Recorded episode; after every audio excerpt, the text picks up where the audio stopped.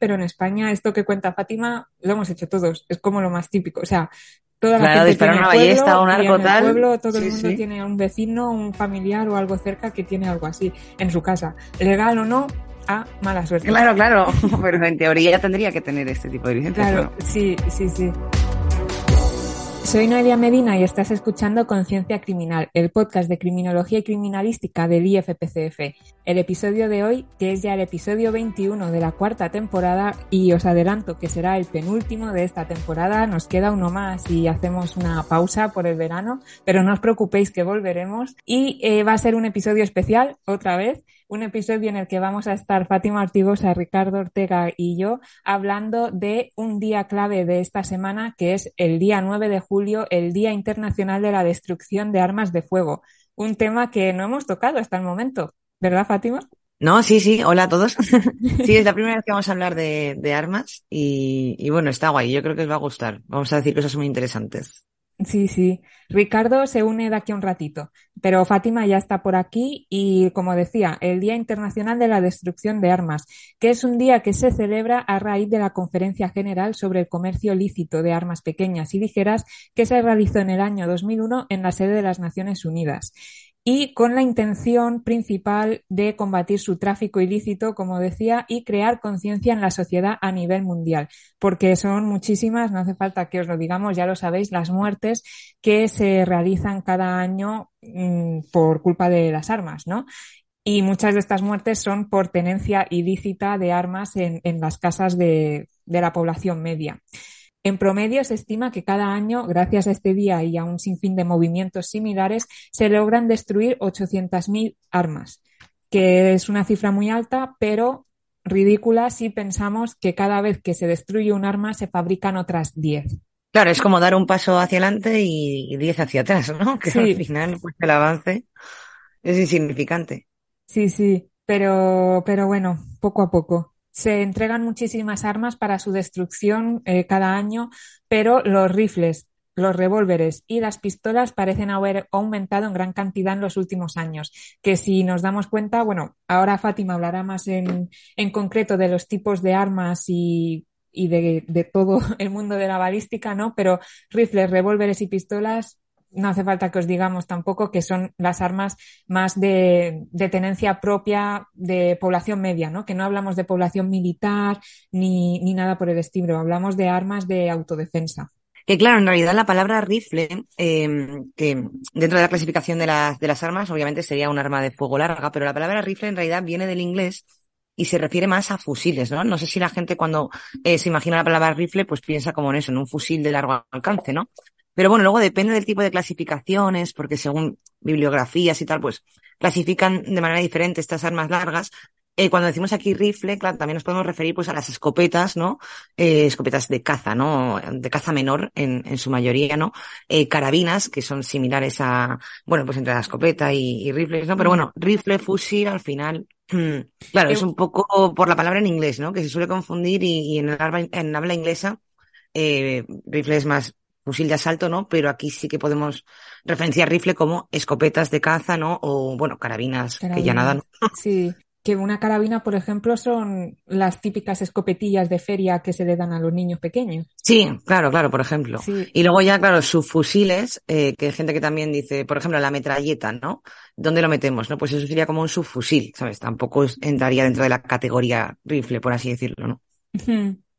Y, y, bueno, estamos hablando así de armas y balística por el día de la destrucción de armas, eh, pero no vamos a hablar tanto de ese día, sino que vamos a hablar primero de balística con Fátima y luego con Ricardo de clasificación de armas, delitos por armas, tipologías, eh, formas de destrucción, un poco más a nivel teórico, ¿no? De cómo dividimos todo el mundo del armamento, que es un mundo enorme. Y, luego, por mi parte, también hablaremos un poco de la legalidad de la tenencia de armas, de tipos de licencias, cómo está la situación en España y un poquillo de cultura entre los tres, de hay que referenciar los Simpsons. Esto ya lo adelantamos. Sí, ya vamos a hacer sección propia.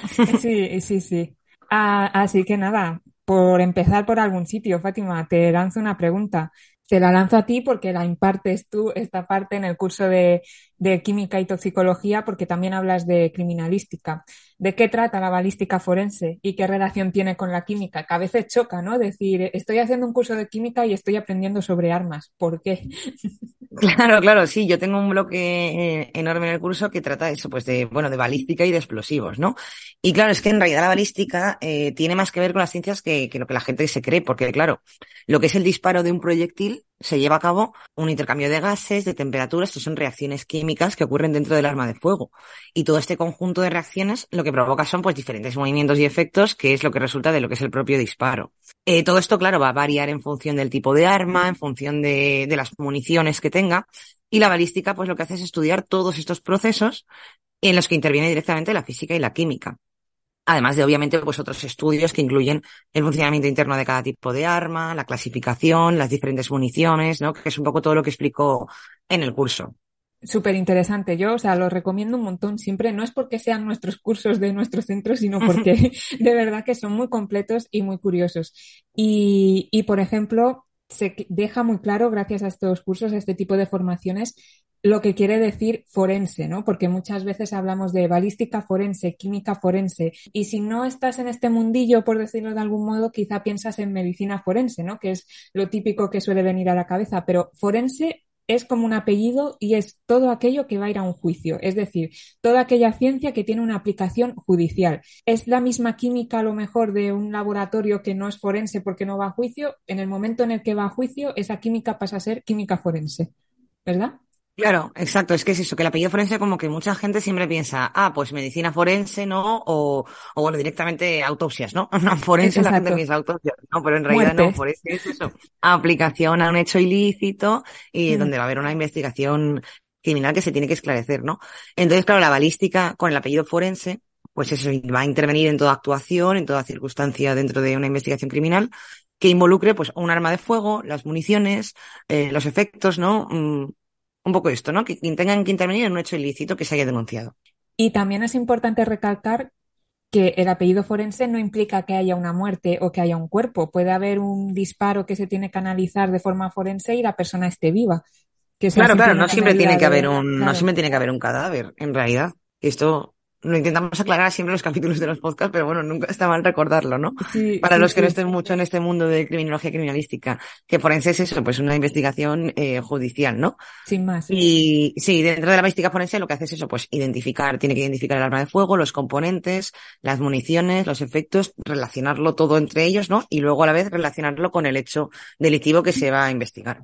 Esto es lo que hace la, la balística forense. Y además, claro, en comparación con lo que es la balística clásica, la balística forense, claro, actúa al revés. O sea, actúa desde que se ha disparado ya el, el proyectil o ha impactado contra un blanco hasta el arma de fuego. La balística clásica, en cambio, va desde el arma de fuego, como el funcionamiento, ta, ta, ta, y luego el efecto de disparo al final. Y la forense pues va al revés porque, claro, ya ha ocurrido el disparo, ¿no? Hmm. Entonces, más o menos es lo mismo, pero lo que es el procedimiento pues sería como al revés de, de la balística clásica. La balística clásica lleva también como como una ideología detrás de prevención, ¿no? De reducción de riesgos, de que el arma funcione bien, de que quien la vaya a, utilizar sepa bien cómo usarla, esté preparada mentalmente. Luego hablaremos de las licencias y demás, pero es toda la ciencia enfocada a generar un arma que no vaya a tener errores, que el, que el error vaya a ser el mínimo. Claro, lo que es eso, pues todo el funcionamiento que tenga ese arma, los, las proyecciones de tiro, ¿no? Pero antes de que se haya disparado. Y de la forense es cuando ya se ha disparado ese arma, ¿no? Para, mm para entendernos. Y bueno, en realidad, claro, hay muchos campos dentro de, la balística forense, que es la que yo explico, ¿no? Que tendríamos, por un lado, la balística interna y la balística externa. Dentro de la balística interna está la balística funcional, que sería pues eso, el tipo de la clasificación de las armas que hay, serigrafías, eh, borrados de serie, eh, medición de elementos balísticos, tipos de municiones, ¿no? Pues cómo funciona un arma y sus municiones. Y luego la balística identifica, identificativa o comparativa, que es un poco ya la que más nos viene a lo mejor en la cabeza por series, ¿no? Otra vez tenemos aquí el efecto CSI, pero bueno, en este caso sí se aplica bien, que es claro, pues cuando se identifica un casquillo, una vaina de, de una, un proyectil con el arma que sea correspondiente, ¿no? O entre dos balas que hayan sido disparadas, pues si tiene identificar una muestra dobitada, indobitada para ver si, si ese arma, ¿no? Si esas balas pues han intervenido o no en, en, ese delito, ¿no? Que esto sí que sale mucho en las series, ¿no? De la, la balística identificativa. Mm. Y luego ya dentro de la balística externa, tendríamos, eh, claro, lo que está fuera del arma, ¿no? O sea, por la palabra lo dice, ¿no? Que sería la balística operativa, que ah, esta me parece muy chula porque es como la reconstrucción de trayectorias. plan, pues determinar distancias de disparo, posiciones y la intencionalidad. Es, es decir, que sí, Claro, eso sí que es física pura, que a mí también me gusta mucho la física, pero mola un montón porque, claro, simplemente con la trayectoria tú puedes decir eh, la intención de ese disparo. O sea, si por ejemplo el blanco no está en un punto y la trayectoria de disparo y el punto de, desde que se ha disparado es en otro totalmente diferente, dices, vale, esto no ha ido con intención, ¿no? De, de, ir directamente al blanco, sino que a lo mejor ha ido en otra dirección, ha rebotado, ha hecho no sé qué, y ha sido a lo mejor imprudente, ¿no? Entonces, la balística operativa mola porque puede incluso decir eso, ¿no? Como la intencionalidad del disparo simplemente con las mediciones de las trayectorias y las distancias, ¿no? Que esto también pues tiene bastante... Aquí sí que es física pura, o sea, aquí la ciencia de la física está a tope. Y esto sí que se suele ver bastante en las películas y bastante bien hecho. O sea, cuando ven a veces eh, me está viniendo a la mente una escena que es bastante famosa, que se conoce en internet así como meme, como la escena de los fax, de, no sé si la has visto, de la serie de Wire, que son como, es como el primer, segundo capítulo, es muy al principio, y son dos investigadores que entran a una casa que está toda llena de tiros, ¿no? Y empiezan que si como con un palito a marcar de esta bala va para Claro, sí, las, las varillas. Sí, sí, sí. Y, y, es muy famosa a nivel narrativo porque la conversación la hacen toda como cambiando las entonaciones de la palabra joder, ¿no? De joder, es que, oh, pero joder, aquello, o sea, es, es bastante... La podemos ah, dejar visto, por redes porque es, es, bastante curioso y, y está muy bien hecho eh, el cómo reconstruyen un tiroteo dentro de un espacio muy pequeño y se ven eso, los rebotes y ya está reboto aquí y es el mismo disparo que rebotó allí. Claro, sí, sí, es que está muy, está muy curiosa. A mí la balística operativa sí que me, me parece curiosa. Y bueno, luego ya por último, dentro de la externa está la balística de efectos, que esta ya es a lo mejor más la parte más médica, ¿no? Pues los efectos en el cuerpo humano, en otros objetos, mm, de diferentes armas y municiones, ¿no? Cómo va a impactar, ¿no? Y qué heridas va a producir. Que bueno, luego esto incluso en manchas de sangre, ¿sabes? Se puede ver. O sea, estudios mm. ya de un disparo, ¿no? Qué mancha de sangre puede provocar en esta dirección, en la otra, tal. Y bueno, y sobre todo eso, el efecto en el cuerpo que puede producir todo esto. Pero vamos, que todos estos estudios al final tienen que trabajar conjuntamente. Porque si tú tienes que identificar el tipo de arma, pues tienes que conocer cómo funciona ese tipo de arma, qué munición utiliza, qué componentes químicos tiene esa munición, ¿no? Y relacionarla todo con el alcance y los efectos del blanco. O sea, que está todo, vamos, tienes que conocer todo. Por eso dediqué un bloque entero, en realidad, a esto, dice, pero ¿cómo explicas tanto de balística? Y digo, a ver, es que no puedo explicar una cosa, no el efecto simplemente, sin explicar el tipo de arma que lo ha hecho o, o la munición, ¿no? Sí, y, y, luego quizá Ricardo nos cuenta un poco más de esto, pero efectos sobre el cuerpo también hablamos de orificios de entrada, orificios de salida, distancias. ¿no? Claro, sí, sí, todo esto es que está relacionado todo. Sí. Mm. Y, y, es eso, que está todo, es que tiene que estar todo hiladísimo, ¿no?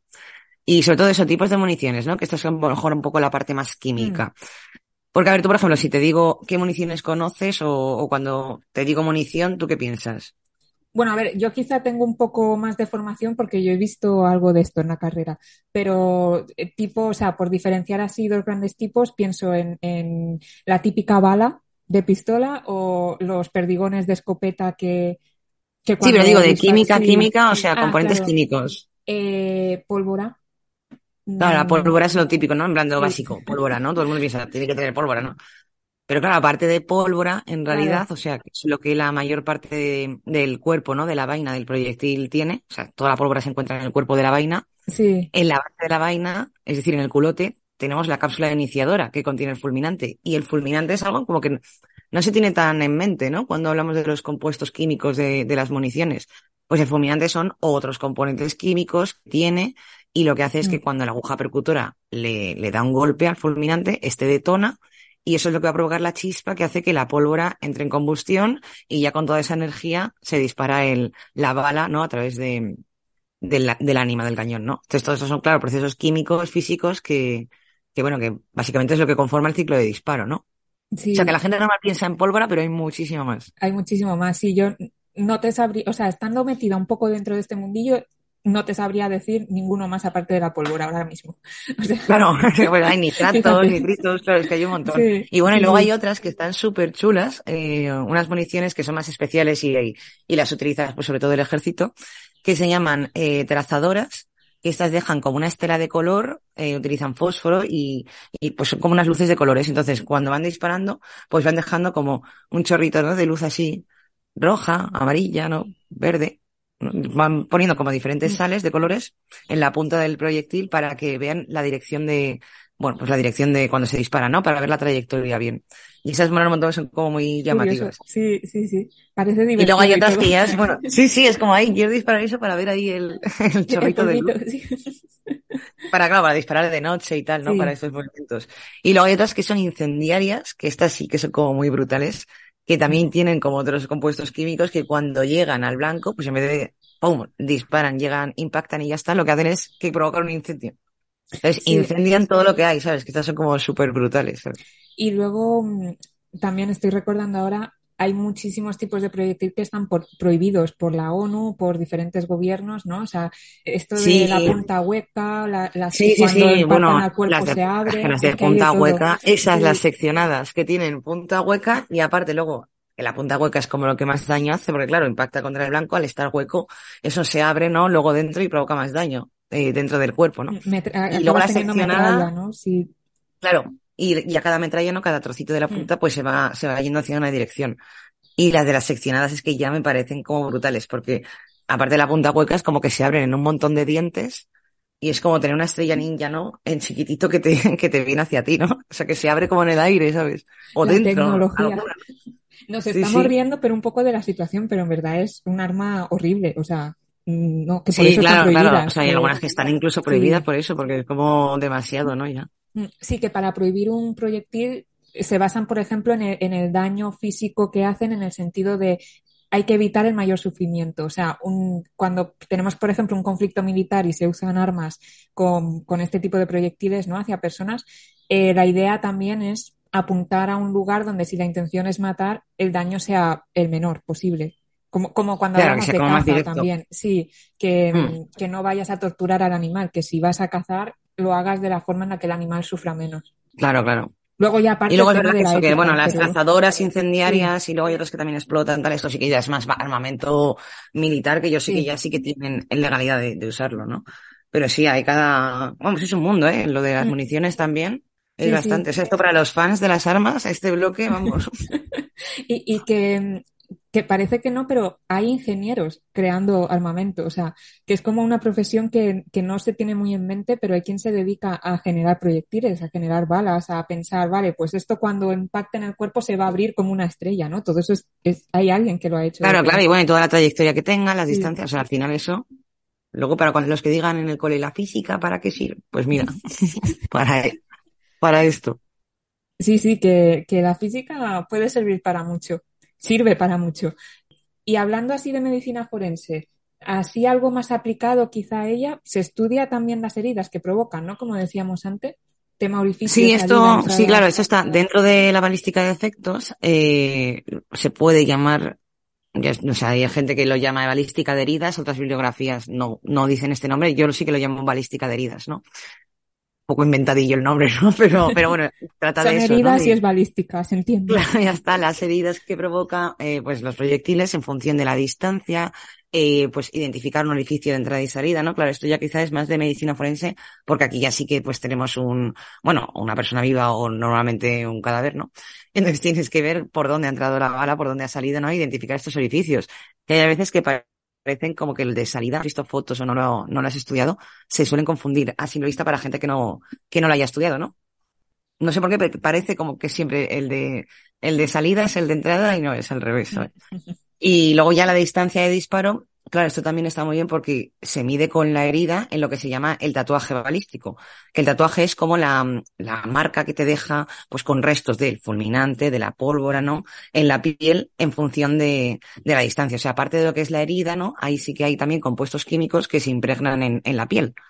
Y todo esto se llama el tatuaje. Entonces, en función de la distancia, pues este tatuaje cambia, ¿no? Y luego, pues en función del arma, de las municiones, ¿no? También. Y todo esto, claro, se estudia dentro de la, de la balística de efectos en la balística de, de heridas. Que está bastante bien también identificar esto, ¿no? En plan, de a qué distancia se ha efectuado este disparo, ¿no? Y luego ya, claro, con los de balística operativa, pues que cuadre todo, ¿no? En plan, Sí, que si no cuadra, alguien lo ha hecho mal. sí. alguien está equivocado, tiene que cuadrar. Sobre ese tatuaje, digamos así resumiendo, se hacen estudios físicos y se hacen estudios químicos, ¿no? O sea, puedes hmm, saber la trayectoria y puedes saber qué tipo de arma y qué tipo de fulminante, o sea, extraes cositas, hablando mal y rápido, ¿no? Y, puedes tener todo, toda la situación. Y, y, tengo entendido también que hay estudios más específicos para saber la otra parte, ¿no? Si alguien ha disparado o no un arma, qué estaba pasando al otro lado del arma. Sí, esto, esto quizás es lo que más, más que física, esto sí que ya es química pura, porque estos estudios sí que son los estudios de residuos de disparo, ¿no? Y aquí, claro, puedes saber si alguien ha disparado o no un arma, aunque se haya lavado las manos e incluso aunque haya lavado la ropa. A veces, en ocasiones se puede llegar a saber. Esto se analiza con un microscopio electrónico de barrido que se llama SEM o MEP, SEM creo que está en inglés, MEP en, en, español. Yo lo llamo SEM, que los químicos seguro que lo conocen, ¿no? Este, este microscopio. Y, seguro que, SEM en inglés es como SIM o algo así, ¿no? O sea, que, que le llamamos SEM, pero escrito S-E-M. Sí, sí, sí. Pero vamos, estos los químicos lo conocen bien, este, este microscopio. Mm. Y lo que hace es, pues, analiza partículas de tamaño nanométrico y que en este caso, lo que, o sea, lo que tenemos que encontrar si alguien ha disparado un arma, ya sea en los pliegues de la piel o entre el entramado de hilos de la ropa, ¿no? Porque al final son, pues, partículas de, de elementos, ¿no? Y tenemos que encontrar, eh, plomo, antimonio y bario. Entonces, si se encuentran esas tres partículas de un tamaño esférico, pues juntitas, ¿no? Un poco, ¿no? Y, y bueno, el, resultado del microscopio dice que sí, que tenemos estas partículas de ese tamaño, de esta forma esférica, y están todas en esta zona, pues quiere decir que esas tres partículas solamente se encuentran en el disparo de un arma, cuando están juntas, ¿no?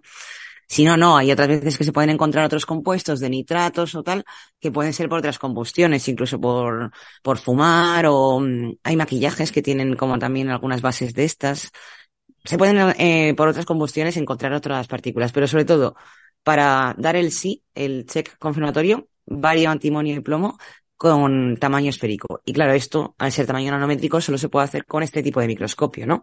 Que es, pues un electrónico que además es un aparato enorme que cuesta millones, que incluso tiene que utilizar una persona que sepa utilizarlo, ¿no? O sea, tú vas ahí, yo me acuerdo en la universidad que cuando iba al SEM a, analizar alguna muestra necesitaba ver pues el tamaño de una partícula de, de algo, ¿no? Y yo no iba al microscopio ya, la ahí me dejaban utilizarlo ahí. Había una persona ahí que lo utilizaba y te lo iba moviendo él como un joystick, ¿no? Y todo, todo súper controlado, ¿sabes? Estaba en una sala especial el microscopio, además oscuras, ¿no? Que, que solo estaba ese microscopio. O sea, es una máquina súper enorme. Y ahora que estabas hablando del SEM, he recordado que en la temporada pasada, si no recuerdo mal, en uno de los episodios que estuvo Marta Baselga, que es bioingeniera, estuvimos hablando de disparos también y nos hizo cuatro pinceladas y habló de este microscopio. Por si os interesa, podéis ir a buscarlo. Es cuando estuvimos hablando del caso de, de un caso de Cuba, de, de una persona que falleció también por un disparo no fue tan en profundidad como, como, estamos haciendo ahora, ¿no? Fueron cuatro pinceladas, pero que, que, sí que hemos hablado de balística, que lo tenía yo olvidado totalmente. Hemos hablado ya de cosas.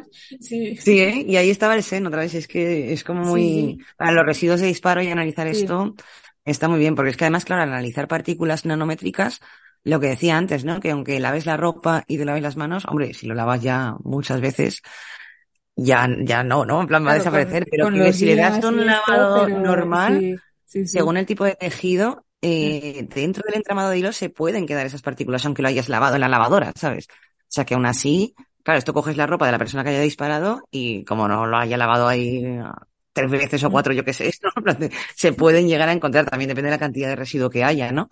Pero sí, sí, con las manos lavadas igual, o sea, tú puedes lavar las manos, pero ahí pueden quedar restos, ¿eh? Y luego ya, bueno, a medida que te las lavas más, eso ya nada, ¿no? Pero, pero sí que no es tan fácil, ¿eh? O sea, si disparáis alguna vez y no queréis que os pillen, mm, lavar la ropa un montón de veces y las manos ahí con lejía. No es por dar ideas, pero, o sea, fuera de la realidad, toda la gente que nos escucha porque está escribiendo libros, que sabemos que por ahí estáis, que nos habéis etiquetado por redes. Eh, claro, para los escritores. Esto, es un buen dato que no se ve mucho. Yo no ahora mismo no caigo, no lo tengo muy visto ni en series, ni en películas, ni en libros. El No, pero bueno, la gente piensa rollo- persona- Sí, si piensas, sí. bueno, residuos de disparo, si ya conoces este tema Mm. y dices, bueno, pues ya está, me lavo las manos, eh, la ropa o lo que sea, a lo mejor en la ropa ni, ni lo piensas, ¿no? Lo lavo todo y ya está, pues no, no, esto hay que lavarlo varias veces, ¿eh? Porque se queda ahí. O, o lo típico que se ve en las películas, que lavan bien el arma por el tema, por tema huellas, ¿no? Con las huellas y ya está, no, pues es que no, se te queda en tu, en tu mano está, ¿sabes? O, o por eso hay que usar guantes. Estamos dando demasiadas ideas. También, pero luego los guantes, eso, pues quemarlos, ¿no? O algo. Dárselo a los cerdos. Pruebas. A los cerdos todo. Madre mía, nos van a cerrar esto. Pues sí, todo, esto, ya, ¿eh? Todo esto lo explico en el curso, en realidad, pero bueno, claro, ahora aquí en público Sí, la sí, gente tiene que estar flipando, ¿no? Sí. Pero para bien, o sea, es información curiosa. Es, Claro, no, además, Es- esto lo tiene el máster sí. de ciencias forenses y todo esto del, Mm. de la balística forense y los residuos, ¿no? Y analizamos ahí, em, o sea, hicimos todo el procedimiento de analizarlo y tal, y, y no sé, sí, es muy interesante. Y esto ya te digo que es que esto ya es lo que más me toca de cerca, porque claro, es química, química, ¿no? O sea, es como Sí. más, más puro, ¿no? yo esto por curiosidad, en la carrera de criminología no es que lo haya visto en una clase como tal, pero tuve como una especie de taller, masterclass con, con los Mossos de Escuadra, en este caso, por haber estudiado en Barcelona, eh, sobre balística, con la unidad de balística de los Mossos de Escuadra. Es como un poco anecdótico, ¿no? Tipo, eh, no sales de la carrera sabiendo sobre esto, pero lo has visto por encimilla, tienes una idea, mm, te han enseñado está como guay, proyectiles te- de punta hueca, de no sé qué, o sea... Sí, que te enseñen algo, ¿no? Sí. Un poco por encima de este mundo, ¿no? Pues está muy bien eso. Pero que esto es algo que también hay mucha gente que tiene la duda, que dice, ah, eres criminóloga, eres criminalista, eh, sabes disparar, llevas armas. Eh, no. o sea, no, no por tener la etiqueta de forense ni trabajar a veces con cuerpos de seguridad ni nada, llevamos armamento encima, ni tenemos licencia, ni estamos obligados a ello. Luego hablaremos de la No, licencia, claro, pero claro. En realidad, luego cuando te preguntan, si hubiese, es que me acuerdo una vez, no sé por qué pasó, pues típicas chorradas de conversaciones de Sí. si hay un apocalipsis y aquí quién sabe coger un arma. Yo diría, pues a ver, hombre, yo, yo, yo sabría porque lo, lo imparto en el curso, ¿no? Entonces, más o menos, pues sí, sé cómo se carga, sé dónde está el seguro, sé cómo se dispara cada cosa, ¿sabes? Claro. plan, yo sabría un poco más porque lo, porque doy clases de esto, ¿no? pero hemos Pero disparado alguna vez tampoco- la escopeta de la feria. O sea, Claro, claro. Bueno, yo alguno de fogueo, Mm. sí. Pero de fogueo, ¿sabes? Es así. Que además, eh, la primera vez que disparé una de fogueo dije, madre mía, el retroceso. Es lo típico que te dicen de que Sí, va para atrás. No, no, sí, dije yo, Sí, sí. ostras. que Y era piensas, como es de, es fogueo. ¿no? No, Que tienes esa idea de es, es de fogueo, quizás no tiene retroceso, pero te da también. Sí, sí, sí, tiene bastante. Que, que, por cierto, ahora que mencionamos balas de fogueo, quizá hay mucha gente que nos está escuchando que no sabe que es una bala de fogueo. O tiene la Es verdad que esto parece también mucho- de- Sí, en películas y tal, ¿no? Que si de sí. fogueo, que si no sé qué. Ah, son de fogueo. Vale, claro que No pasa es nada, no hace daño. Pues, pues sí, o sea, tú dispárate una de fogueo piel, o sea, cerca de No, no, sí, o sea, puedes fracturar huesos, ¿eh? Incluso, incluso yo creo que en la 100, yo creo que sí podría llegar a ser Mm. mortal. O sea, lo que pasa con la de fogueo es que lo que no tiene es la punta, que es la bala. O sea, ten- tenemos toda la vaina, tenemos eh, la cápsula fulminante, tenemos la pólvora, ¿no? Pero en la arriba de la vaina, donde debería ir la bala, pues en vez de estar la bala, lo que es, es que se encuentra sellado, eh, pues con un metal, con un papel o con un plástico, ¿no? Eh, y se sella el propio casquillo. Entonces, nada, no lleva lo que es el- la bala. Pero si tú esto te lo disparas a quemar ropa, ¿no? Que es pues en contacto con, en contacto firme, ¿no?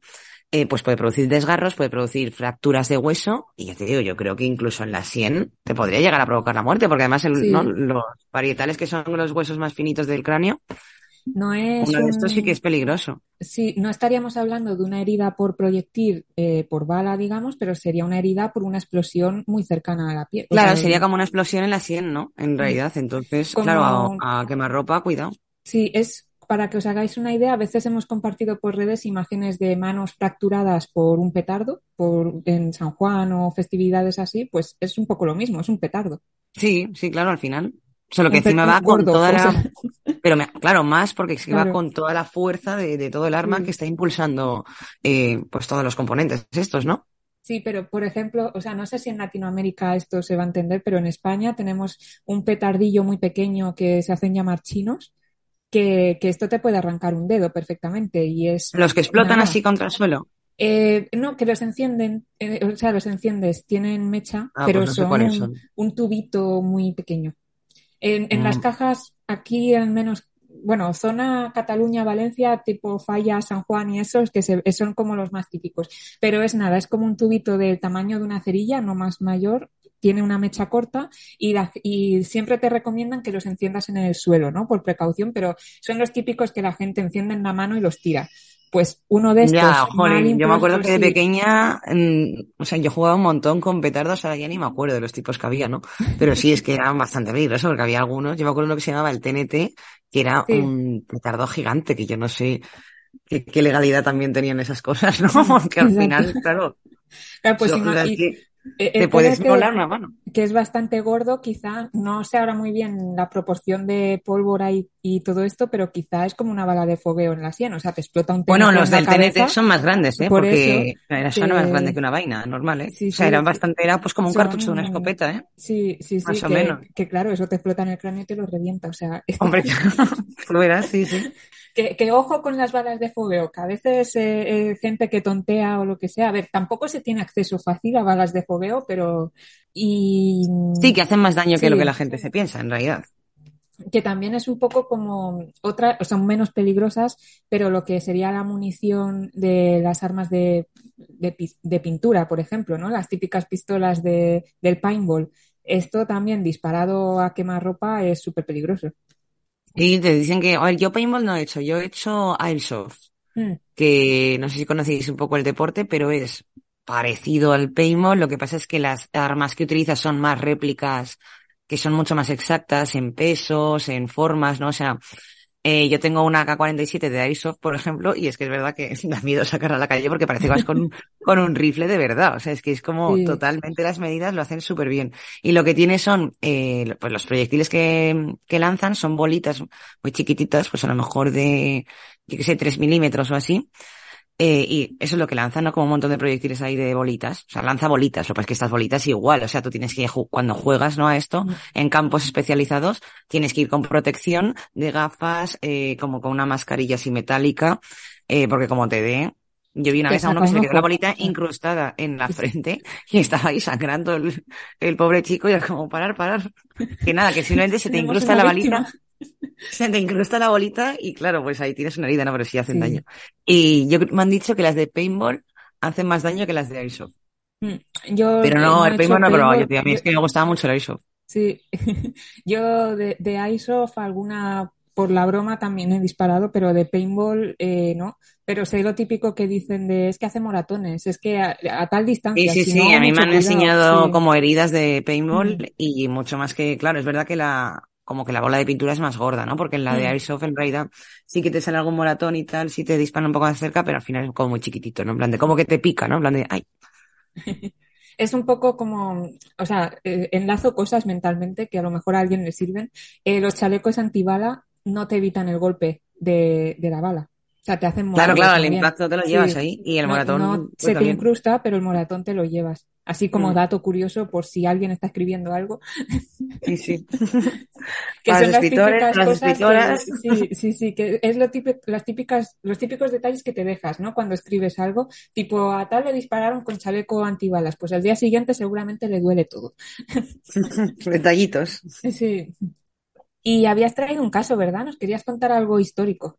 Sí, es un caso, bueno, son, son varios, ¿no? Pero bueno, son como los primeros casos donde se aplicó lo que es la balística forense, ¿no? O sea, los pioneros en la balística forense, ¿no? ¿Qué, dónde se remonta esto? Pues bueno, el primer uso de, de la ciencia forense aplicada a balística ocurrió en Inglaterra en 1835. En la ciudad de Londres no, o sea, no había cuerpo policial como tal, sino que lo que había era como un pequeño grupo de ayudantes, entre comillas, fundados por Henry Fielding, que era un juez de paz de Westminster, y su hermano John Fielding. Eso se fundó en 1749 y duró hasta 1838. Y se les conocía como los Bow Street Runners, que se dedicaban pues a investigar los crímenes con métodos, pues en aquella época, imaginaos, ¿no? Poco ortodoxos, e incluso ilegales en muchos casos. Entonces, Henry Goddard, que era un miembro de los Bow Street Runners, observó una vez un proyectil que se extrajo del cuerpo de una víctima de un asesinato y se percató que este proyectil tenía un abultamiento. Entonces, en aquella época, eh, claro, también hay que ver un poco en contexto que las armas eran de, de avancarga Es decir, que se cargaban por la boca de fuego y no por la parte de atrás como las armas que nos imaginamos de, de ahora, ¿no? Actuales. Las típicas pues, pistolas y eso, no, o sea, lo de, sí. Entonces el proyectil, toda la pólvora se, se carga por la boca del cañón y la gente lo que hacía era hacer sus propios moldes de, para los proyectiles con plomo fundido. Se tenían moldes en su casa, fundían plomo y ahí hacían los proyectiles. Entonces, este hombre pensó que si se encontraba ese molde con el que se había realizado ese proyectil, pues se encontraría el asesino, ¿no? Porque como cada uno tenía su molde, pues claro, si comparaban el abultamiento, pues encontrarían al, al culpable.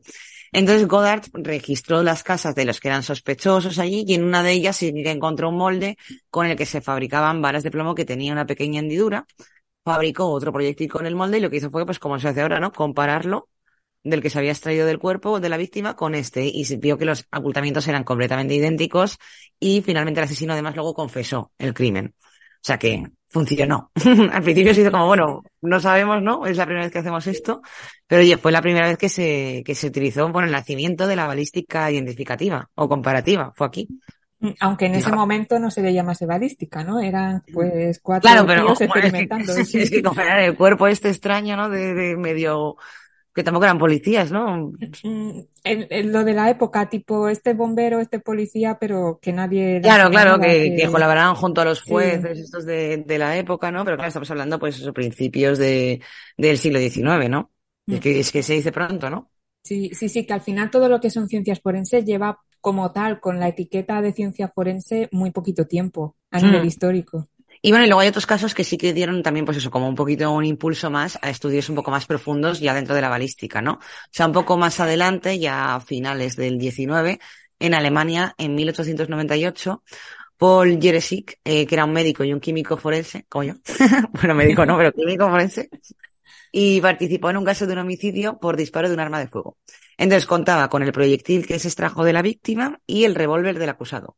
Entonces lo que puso en práctica fue, pues eso, la teoría que afirmaba que el proyectil al recorrer el ánima del cañón y rozar con las estrías a gran presión, pues sufría una serie de marcas. Por tanto, si realizaba otro disparo con ese arma del criminal, pues el deslizamiento por el ánima del cañón produciría las mismas huellas del proyectil.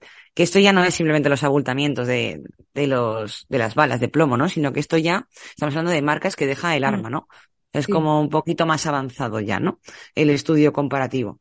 Sí, y, que hace gracia el nombre que le dan a esta... Del el ánima, el ánima del cañón. Ya como, como, como, normal, pero es verdad que. Sí, como la esencia del arma, ¿no? Sí, porque es como que cada arma es única. Que, claro, claro, el alma de, de, cada arma. Sí, sí, pues claro, en aquella época más, ¿no? Porque ahora mismo, hombre, la fabricación en serie, ¿no? Pues sí que te hace que mismas armas dejen las mismas marcas, ¿no? Los mm. ánimas son iguales. Aún así, pero... cada arma, aunque ahora ya. Claro, depende del uso. Claro, y producción en serie, eh, también tienen cada una su registro, o sea, su número de serie.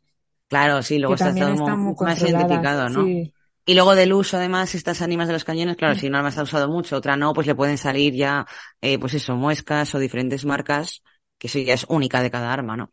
Mm. Pues todo todo esto se estudia también en la, en la comparativa con microscopio, no de el electrónico de antes, normal, óptico, pero, pero sí, todas estas marcas hoy en día se hace lo mismo. O sea, se dispara otra vez el arma y se compara el, la bala dubitada con la indubitada para ver si coinciden todas las muescas de, del ánima del cañón. Pues esto lo hicieron por primera vez, eso, en el siglo de, bueno, 1898, ¿no? Finales ya del, del 19. Y nada, pues de esta manera eso se, se disparó, se fotografiaron las balas, se estudió minuciosamente y se comprobó que, que las, que dejaban las estrías del ánima eran las mismas. Mm, qué guay. Si es que a veces solo hay que pensar un poco. Sí, ya está. Gente que piense un poco. Sí, sí, sí. Que ahora lo escuchamos y decimos, pues claro. Pero claro, en aquel momento nadie, había, nadie había caído, ¿sabes? Sí, sí, sí. Sí, te dijo, oye, un momento, ¿y si disparo aquí con el otro arma? Sí, sí, está y guay. Nosotros, está loco, está loco mi caso. Pero bueno, estos salieron bien. Luego hay otro caso que es el, el, que más me parece el más interesante de los pioneros de la balística forense, que además tuvo un poco de polémica, por eso yo creo que fue un poco más interesante. Fue ocurrido un poquito más adelante, en 1917, en Nueva York. Eh, bueno, pues en 1917 eh, Charles White era un funcionario del Ministerio Público de Nueva York que asistía como ayudante del presidente de la Comisión de Investigación que se encargaba de revisar una sentencia no muy fiable dictada por el Tribunal del Condado de, Orleans. El proceso que investigó había juzgado el caso de un doble asesinato que se cometió dos años antes, en 1915, en una granja de, de West Seville, donde su propietario, Charles Phelps, eh, y su ama de llaves, Margaret Walcott, fueron asesinados a tiros con un arma del calibre 22. Entonces, dos trabajadores de, la granja, eh, Charles Stillow y su cuñado, Neldon Green, fueron acusados y condenados en un proceso que estuvo repleto de irregularidades. Del cuerpo de las víctimas, eh, Phelps se extrajeron tres proyectiles del calibre 22 y Stillow, a Stillow se le requisó como el revólver que tenía además ese mismo calibre.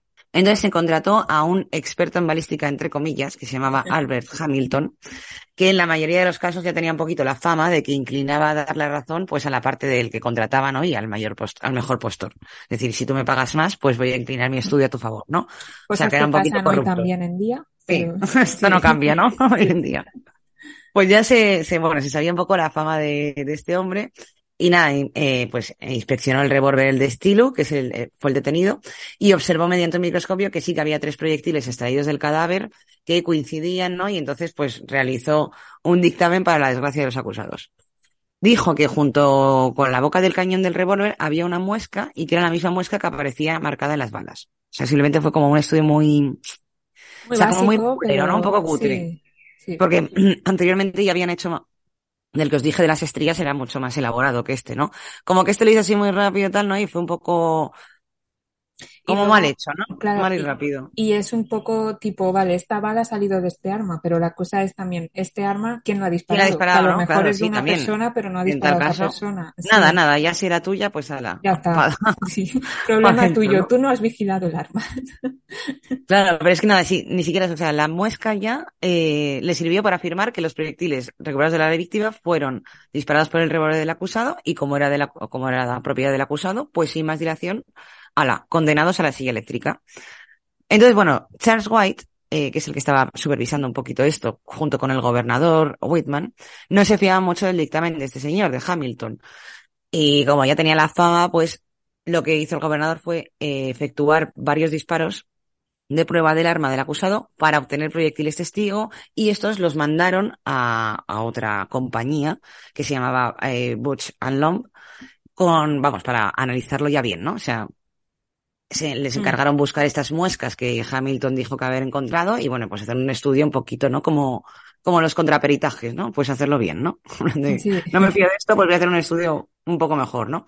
Entonces, claro, eh, esta compañía sí que tenía pues aparatos ópticos que para la época eran más precisos, eh, intentaron localizar las muescas, pero es que además ni siquiera dieron con ellas. O sea, que es que era mentira, se había inventado, ¿sabes? O sea, digo, sí, sí, hay una muesca que no sé qué. Bueno, pues es que luego encima ni siquiera estaba la muesca esa, ¿sabes? Váyatela. La época. ¿Qué pasa ahora también? Que es que eh, estás Sí, algo es que que digo, que esto podría ser la semana pasada. O sea, hemos tenido casos en el centro que más o menos contraperitajes y es eso que que nada que ver una que con otra. Esto se lo han inventado, esto, pues bueno, Pues nada, aquí no encontraron ni las muescas ni los proyectiles Mm. eh, del cadáver, ni en los que obtuvieron del disparo del arma del acusado, ¿no? Con el que hicieron los estudios, y nada. Entonces, claro, las estrías del arma de estilo, aparte eran como normales, pero las balas eh, dubitadas, ¿no? Que eran las que se habían extraído de, del cadáver, sí que habían ah, mm, quedado como unas marcas, ¿no? De, de una anchura que no era la misma. Es decir, que es que ni siquiera había sido de ese arma. O sea, que ya hicieron como un estudio de estrías y, y nada, ¿no? Entonces, ya está. Tenía un efecto, un defecto de fabricación en el arma del disparo que no era el de, el de Stilu. Entonces Stilu fue declarado inocente. O sea que al final, bueno, por lo menos no, es que iba a ir a la silla, ¿sabes? Pero bueno, pasó, se pasó tres años en prisión, a punto de morir en la silla eléctrica, mm, a causa de, de un falso informe. sí, sí, Fijaos, ¿no? que, que es que tela. Y otra vez, no por repetirme, pero esto pasa ahora también. Sí, sí, que es que hay que tener cuidado con estas cosas, ¿no? Pero, pero vamos, por suerte, el hombre, pues que era inocente, pues nada, los tres años en la cárcel eso sí que se tuvo que comer, pero bueno, Sí. por lo menos No, no acabó no en la ahí o vida, ¿no? sí, sí, sí. No, sí, sí, con que ahora hay casos, ¿no? Incluso de, de con dactiloscopio pasa mucho esto, ¿no? Mm. De casos antiguos de hace a lo mejor 20 años que la persona se llevaba como 30 años en la cárcel y sale ahora, ¿no? Que era inocente. Mm. Claro, y has pasado toda la vida ahí, ¿no? Ahora ya ni, es que, no, o sea, ya has perdido tu vida, ya tienes una carrera delictiva. Claro, imagínate. Luego las indemnizaciones sí que te dan, eres millonario, Mm. ¿no? Pero, pero ¿y qué? ¿No? ¿Y tu vida? Para hacerte narcotraficante. A ver.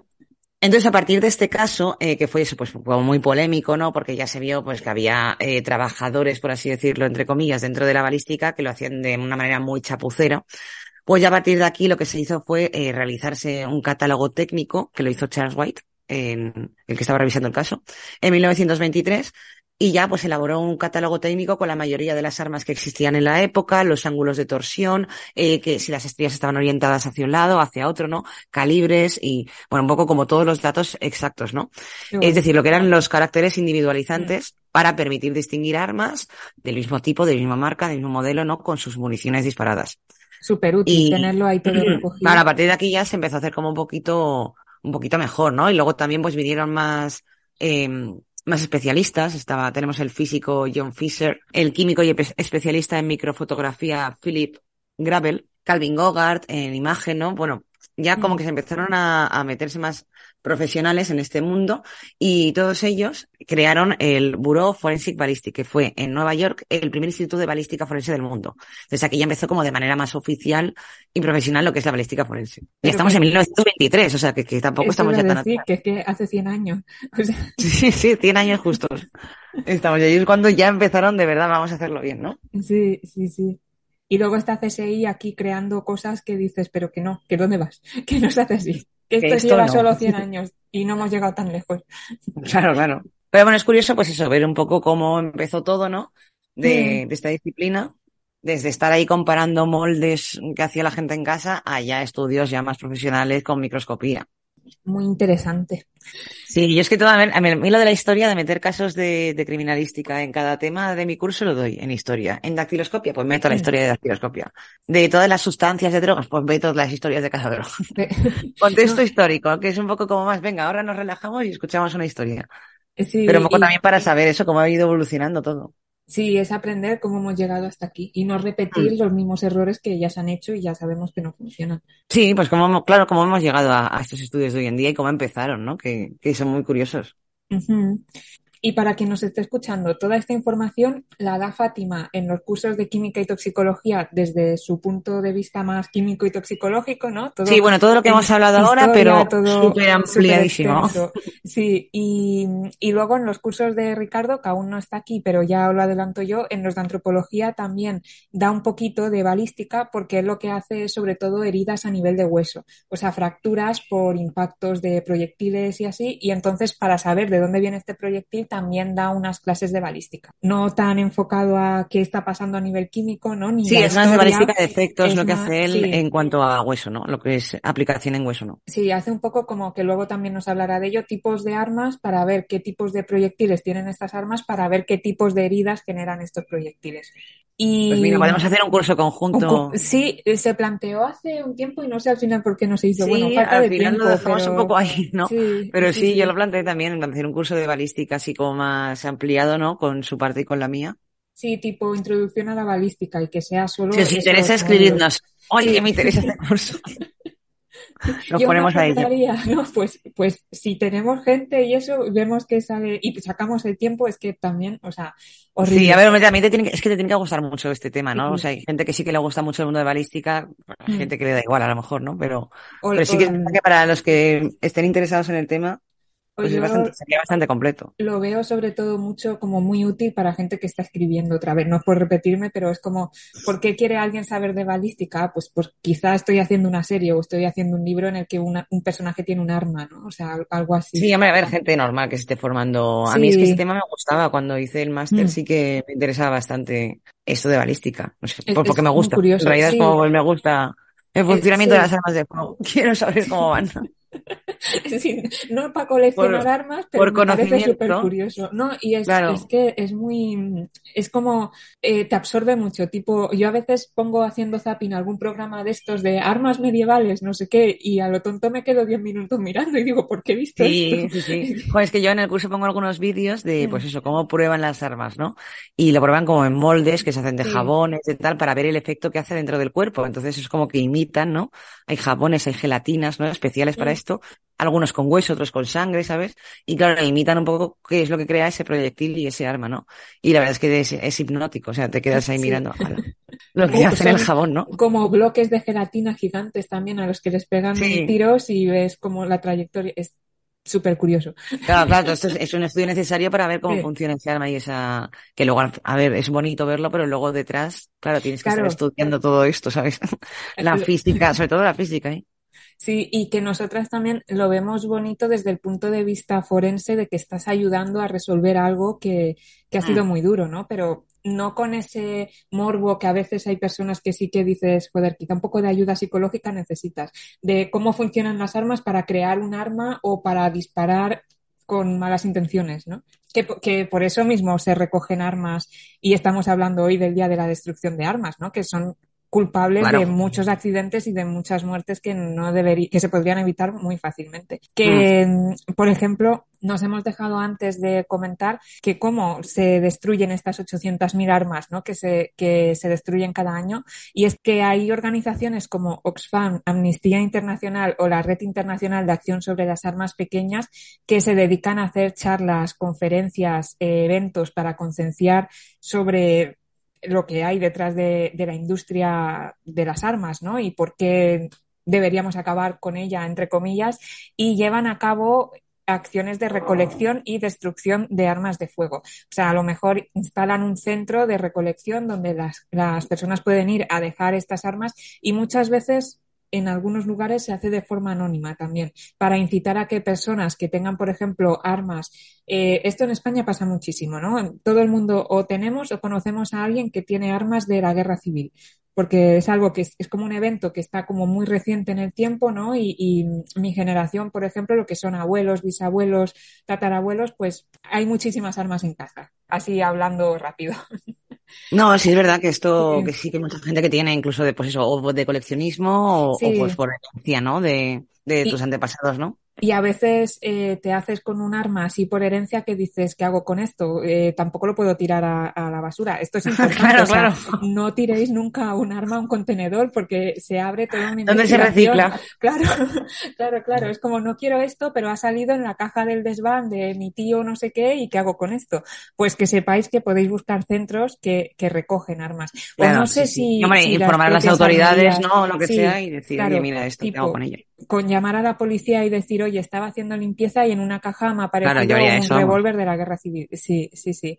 Pero es como, eh, hablamos de esto hace un tiempo también con los restos óseos, que también hay muchos casos de personas que dicen, ah, mi abuelo era médico y tenía un esqueleto en el armario, ¿qué hago con esto? Porque me da miedo como que me pillen con él, ¿no? Pues tampoco lo tiréis a la basura, por favor. ¿Ha habido casos de eso o qué? Ha, habido casos, sí. A veces aparece tipo, se ha encontrado un cráneo en tal parque y luego descubres que es alguien que es que no lo quería tener en casa, lo había encontrado de esto de herencias. Claro, pero tú fíjate qué follón, porque ya, o sea, para, yo pienso para como para nosotros, ¿no? Ya tienes que estar ahora investigando. ¿De dónde, qué asesinato es este? ¿Quién es esa víctima, no? ¿Qué ha pasado? Horrible. O sea, es que generáis un caos que no lo hagáis. O sea, es tan fácil como eso, llamar a policía o, ponerse en contacto con algún centro así de armas. Es que también. Ah, bueno, a mí no sé quién, a mí no sé quién me contó que, bueno, no me acuerdo ya ni quién. Pero vamos, como que su tío eso encontró como una recortada o algo así de, pues igual, ¿no? De su padre o de su abuelo y tal. Y claro, como que le dio mal rollo y lo que hizo fue como despe despreciar, sí. despiezarlo. Despiezarlo, sí. Y entonces lo mandó por ahí como a diferentes contenedores, rollo, que se ve como recorriendo toda la ciudad a tirar, bueno, pues esta parte la tiro aquí, esta parte la tiro aquí, esta parte la tiro aquí. Imaginaos el caos de investigación policial de ha aparecido mm. un trozo de, de una recortada aquí, pero el casquillo, o sea, el cuerpo allí, no sé. Claro, yo no sé, a lo mejor la despieza de manera que ya eran, vamos, pues eso, como trozos, ya no sé cómo destruyo eso. Pero sí, como que el hombre se acojonó mazo, me lo contaron y que fue como recorriéndose ahí como toda la ciudad dejándolo, pero fíjate que, que no sé qué angustia, ¿no? Sí, y que no es nada malo, o sea, te has encontrado un arma por herencia en un desván, pues te la has encontrado, llamas y ya está. O sea, no te va a pasar nada. No es una tenencia ilícita, porque en el momento en el que tú has sabido, has conocido que tenías eso, tú lo has dado. Sí, porque bueno, aquí sí que tenemos el, el marco legal, ¿no? De qué ocurre, ¿no? Con la tenencia ilícita de armas, ¿no? Que esto sí que lo, lo tenías tú apuntado, del Código Penal. Sí, por ejemplo, eh, bueno, hay diferentes tipos de licencias, ¿no? Pero la pregunta sí por excelencia, ¿se puede tener armas en casa? Según la Guardia Civil, se considera autorizada la posesión en el propio domicilio solo de un arma de fuego corta o larga de las no prohibidas a particulares, con acreditación de su especial valor histórico o artístico. Es decir, tú puedes, por ejemplo, tener eh, el revólver de tu bisabuelo sin tener una licencia de armas siempre que la tengas como como algo histórico, ¿no? Como algo artístico, eh, bien conservada, sin... Y que esté registrada, ¿no? En plan de que esta persona sepa que, tiene, que tiene este arma. Y tipo, este arma es de valor histórico-artístico. Muchas de estas armas ni están preparadas para disparar, ni tienen la munición ni nada, simplemente están como enmarcadas o las tienen colgadas en la pared y, y tienen, pero tienes que tener siempre los papeles. que, esto es importante, todo en regla. En muchísimas ocasiones, que esto a veces también es una pregunta que se ve mucho en foros, ¿dónde están los papeles de las armas que encuentras en desvanes y cosas? Por conocimiento popular se guardan los papeles siempre como, como en el, ah, en el culo... ánima. No, no, dentro, en el cañón. Pero ¿y ese papel cuando el disparo no se No, porque son, porque son artísticas, se supone que no las vas a... Ah, vale, las artísticas, digo yo. sí. sí. sí. que, que, es que eh, estoy espesa, es muy pronto. se supone que las artísticas no, no las vas a, a, disparar, ¿no? Entonces es como que en foros y esto recomiendan dónde guardar la documentación de... Claro, pero si tú te encuentras un, pues cualquier tipo de arma de fuego de un antepasado tuyo de la guerra civil, obviamente no, es que no va a llevar, no va a llevar papeles, ¿no? O sea, no, claro, en estos casos sería no, raro. Es, sí, tiene que ser ya como que haya pasado por varios procesos de, de herencia o coleccionistas mm. de arte. Pero sí, por, como dato histórico, que a veces la gente pregunta, ¿y dónde puedo buscar los papeles de este arma? No hay un registro público donde tú puedas ir a buscarlo es mm. en que busques en documentos familiares y esto. Y aparte de un arma de fuego corta o larga, también puedes tener dos armas de avancarga, que es lo que comentabas antes, que se cargan por delante, ¿no? Eh, documentadas con las correspondientes guías de pertenencia y la previa aportación del informe de aptitudes psicofísicas. O sea, si tú tienes un arma de avancarga, tienes que demostrar aunque no tengas licencia de armas, tienes que demostrar que psicológicamente estás bien. Claro, que no, no cualquier Claro, mm, sí, hablando mal y rápido, sí, que no vayas a decir, ah, estoy un poco para allá y tengo tres claro. armas en casa, sí. Que, que tengas, o sea, es como un psicotécnico para demostrar que no se la vas a dar a un niño, no se la vas a dar a nadie, eh, que eres responsable para tenerla, aunque sea a nivel sí, claro. coleccionista. Lo, y lo básico. Ya, o sea, Vaya. Esto serían como licencias, ¿no? También un poco, ¿no? Esto es como lo que está permitido dentro de, de, tener armas en casa. Luego tenemos diferentes tipos de licencias de armas. Tenemos, por ejemplo, las del tipo A, que son permisos destinados al ejército, a los cuerpos comunes de las Fuerzas Armadas, a las fuerzas y cuerpos de seguridad y al ser, el servicio de vigilancia aduanera. O sea, es un tipo muy concreto eh, destinado a un número muy reducido. Sí, de fuerzas personas. y cuerpos de seguridad. Sí, Estado, básicamente, sí. Lo que pasa es que esto a mí me parece muy curioso y no lo acabo de ver muy ético. Con el permiso A, tú puedes, que es esto, a los cuerpos nacionales, ¿no? Y lo que decíamos, cuerpos de seguridad y personal militar. Tú puedes tener como uso privado, al margen de la actividad que estés haciendo, hasta cuatro armas cortas en casa. O sea, es bastante. Eh, que no valen dos o una, no, cuatro. Cuatro, cuatro. Y aparte la reglamentaria, ¿no? O sea, estamos hablando de una persona, por ejemplo, un militar con cinco armas en su casa y que tiene permiso para ello. Ah, ¿Para, sí, qué porque quieres, sí. ¿Para qué quieres cinco armas en tu casa? Pues, bueno, tema aparte, ¿no? Pero. No, ya, pues pero sí. demasiado, ¿no? Sí, porque está, estamos hablando de armas que no son coleccionismo. O sea, tú puedes tener a lo mejor 20, eh, te pueden gustar las armas y decir, va, colecciono armas, tengo 20 escopetas en el comedor. No, estamos hablando de armas para uso personal. Luego tenemos el tipo de licencia B, la licencia referente a la autodefensa. Que esta, este tipo de licencia, por ejemplo, si nos escucháis desde España, todo esto es en España. Luego, si nos vamos a otros países de Latinoamérica, claro, por ejemplo, las licencias cambian. El tipo B es al que hace referencia siempre Santiago Abascal de Vox cuando habla de legalizar eh, las armas de autodefensa. O sea, esto ya existe. Lo que pasa es que no sé bien en su programa cómo harían esto como para ampliarlo, ¿no? Pero ahora lo mismo, proponen, ¿no? Lo proponen, sí. Ahora mismo es una licencia referente autodefensa, como decía, por la que se permitiría la tenencia y uso de armas cortas como pistolas o revólveres bajo estrictas medidas de seguridad. Tienes que demostrar, por ejemplo, que tú te sientes en peligro. Sí, pero bueno, aún así habría que modificar el Código Penal con esto también, es que... Es, es complejo, claro. Porque tienes que demostrar, es que también tú tienes que demostrar que te sientes en peligro y a la vez que mentalmente estás bien para cargar un arma, porque yo me pongo en situación a lo mejor tipo, yo que sé, víctimas de violencia de género, que esto se ha visto mucho, ¿no? Se ha visto, por ejemplo, en Los Simpsons hay un capítulo que pasa con March, que, que es como tan asaltado como mujer, te sientes indefensa por lo que sea y pides un arma eh, y te sacas la licencia y eso, y quizá te la, te la dan porque eh, te sientes indefensa, ¿no? Que no es muy difícil de demostrar. Pero es que a lo mejor mentalmente, por esa indefensión que tienes, no estás mentalmente bien. No, claro, eso tendría que llevar a un psicotécnico lo primero, ¿no? También para, para esto. Por mucho de que sea solamente por la seguridad, yo creo que hace, haría falta, claro, un psicotécnico para cada persona, ¿no? Muy estricto, además. En teoría se hacen, pero claro, ¿cómo son esos psicotécnicos? Eh, no cómo serían, ¿no? Claro, ¿cómo sería esto? Claro, que, que no es la primera vez que vemos personas que han pasado psicotécnicos que no están bien. O sea, no. Sí, sí, sí, desde luego. Sí.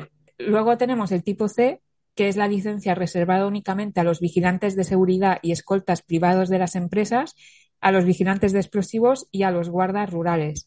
Ah, bueno, la típica sí, como que los vigilantes de seguridad llevan una, ¿no? Sería esa de tipo C. Sí, que yo entiendo. Te salen aquí a quien viva, además, ¿eh? no sé si os acordáis. Cuando Emilio se hace vigilante de seguridad que lleva, que lleva un arma, ¿no? Pues sería este tipo C. Sí, que, mm, que, esto está diferenciado del tipo A porque los del tipo C, o sea, vigilantes de seguridad, no pueden tener cuatro armas propias en casa. Que un policía, por ejemplo, sí. y que luego si se dispara, supongo que se tendrá que demostrar muchísimo. Claro. Y, y, todo esto va obviamente con licencias, con cursos y, y mm. con exámenes regular, eh, regulares. O sea, está, en teoría, está regulado. En teoría, en la práctica luego ya. Mm. Pero bueno. Eh, tipo D. Permite hacer uso de armas de fuego largas para caza mayor. Eh, la puede solicitar cualquiera que sea mayor de edad que supere las pruebas pertinentes. Y hablamos, por ejemplo, de rifles de caza mayor, que son unos rifles ya de tamaño considerable, con, con mirilla telescópica y que, bueno, que hay que tener muy claro qué se hace con ello, ¿no? Con todas las armas en general, pero que las armas de caza mayor son, por ejemplo, las que matan un elefante. Elefantes, ¿no? Estaba pensando yo. Elefantes. Contexto España, rey de España. Sí, sí, sí, es que estaba pensando eso. un, o sea, yo me pongo, a ver, hace ya unos años, pero eh, un hombre de 60 años con Parkinson que tiene licencia de, de rifles de caza mayor. Ya, en fin. Bueno, licencia tipo E armas de tiro deportivo y escopetas de caza. Esta también comentar que, es curioso, con 14 años puedes obtener una autorización especial para el uso de una escopeta de caza, siempre y cuando esta persona de 14 años esté supervisada por los padres o los tutores correspondientes. A ver, sí, pero estamos hablando de darle un arma de caza a un niño de 14 años, por ejemplo. Ya, en fin, ¿no? Sí. Y... Pero bueno, sí, ya serían como de caza menor, ¿no? Sí, sí las típicas carabinas, por ejemplo, que, decías antes. Sí, escopetas, ¿no? De pueblo. Sí, las escopetas de caza, pues esas y un poquito más grandes. Y, luego tenemos licencia tipo F, que son armas para uso en campos, polígonos y galerías de tiro. Ah, bueno, la, de deporte. son armas largas y, y cortas y la verdad no acabo de entender muy bien en qué contexto la puedes tener. Son armas que debes llevar desactivada, desactivadas y entiendo que es, por ejemplo, el campesino que tiene un campo y que quiere defender su campo. Hablando de la España rural, ¿sabes? Tipo, debería tener un vigilante de seguridad para mi campo, pero no pago a un vigilante de seguridad y yo voy con una escopeta descargada por encima, por si acaso. Claro, es que también es un mundo, ¿eh? Esto la verdad es que es todo un mundo. Las deportivas que decías están en la licencia E. Por ejemplo, las de los niños de 14 años, o sea, deportiva y caza, mm. que es tiro deportivo y caza normal, que no es caza mayor. Que caza normal entendemos cazar perdices, cazar conejos, Mm. En España, caza jabalís, incluso sí, caza, caza sin mirilla telescópica. Y en esta licencia, en la licencia E, por ejemplo, también entran las ballestas, los, los arcos, porque nosotras estamos hablando ahora mucho de proyectiles con pólvora y similares. Claro, armas de fuego, ¿no? Pero también entran las armas que no son de fuego, ¿no? Pues eso tiro con arco, ¿no? sí, sí. Y poco más. Para tener una licencia de armas, ahora por que quede claro que lo hemos ido diciendo, pero creo que no junto, ser mayor de edad, aunque para el uso de escopetas de caza existen las autorizaciones especiales para menores de para menores de 14 años hasta los 18, ¿no? Para que accedan a su uso supervisado, pasar una serie de pruebas marcadas por la administración, tanto de carácter teórico como práctico, o sea, hay que, te tienes que leer bastante temario, hacer un examen práctico, que si no recuerdo mal, de 20 preguntas tienes que hacer bien 16, o sea, tampoco es un examen muy complejo. Y eh, que con un poco de interés en cualquiera, digamos, cualquiera entre comillas, salvo algunas excepciones, con unos tres meses puedes tener un arma. Eh, pasar una serie de pruebas también, o sea, psicotécnicas, obviamente, y disponer de un certificado en el que se acredite este eh, estado psicotécnico del que pretende la posesión de esa persona, o sea, pasar el examen y tener los certificados de ese examen. Que esto también se ha visto muchísimo en casos tipo, ah, no, pero yo tal día hice el examen. Sí, pero aún no tienes los certificados aprobados, sigue siendo ilegal que estés con un arma. Claro, claro. A ver. Que a veces los certificados. Estos son para, estos son para armas de, estos son para armas de fuego, ¿no? Sí, eh, bueno, o arcos, armas. Claro, es que, claro. es que estoy pensando que yo, de pequeña, eh, con un vecino en el campo, disparé una ballesta y un arco que tenía en mm. casa. Y pusieron ahí como la típica guía telefónica, venga, vamos a jugar a disparar ballesta. Claro, lo pienso y digo, qué peligro, ¿no? Sí, y a, lo mejor tendría, a lo mejor tendría 14, 15, 16 años, yo por ahí, ¿no? O sea, que tampoco era como muy pequeña, ¿no? Pero claro, eh, este hombre tenía una ballesta y un arco. Eh, o sea, que, que, tendría que tener la licencia esta, ¿no? Porque si no, no sé. No sé bien cómo será en Latinoamérica, que sé que mucha gente nos escuchéis desde allí, pero en España esto que cuenta Fátima lo hemos hecho todos. Es como lo más típico. O sea, toda la gente tiene una ballesta o un arco en el pueblo todo el mundo tiene un vecino, un familiar o algo cerca que tiene algo así en su casa. Legal o no, a mala suerte. Claro, claro, pero en teoría tendría que tener este tipo de licencia. Claro, sí, sí, sí. Y, y, es que sin ir más lejos, lo que también vengo diciendo mucho rato, las ferias. O sea, las ferias, vale, tienes la escopetilla, es muy pequeña, pero a cualquiera se le cruzan los cables y eso, a quemar ropa, también hace mucho daño. Todo esto, siempre armas cortas y rifles deben estar guardadas en armeros de seguridad en las casas, aunque sean casas particulares, con unas características específicas para dicha función. No sirve en plan, ah, tengo la escopeta del abuelo metida en una funda de guitarra. O sea, tiene que estar todo bien puesto. Todos los ejemplos que estamos dando, que parecen un poco tontos, son cosas que se han Pasan, pasan, ¿eh? Sí, sí, sí. Casos que hemos visto, o cosas que se ven en foros, o preguntas que nos llegan a veces, o casos prácticos que se ven cuando estudias este tipo de cosas. Que suena mm. muy cómico. Pero bueno, todo, esto de todas formas también, o sea, está contemplado en el Código Penal.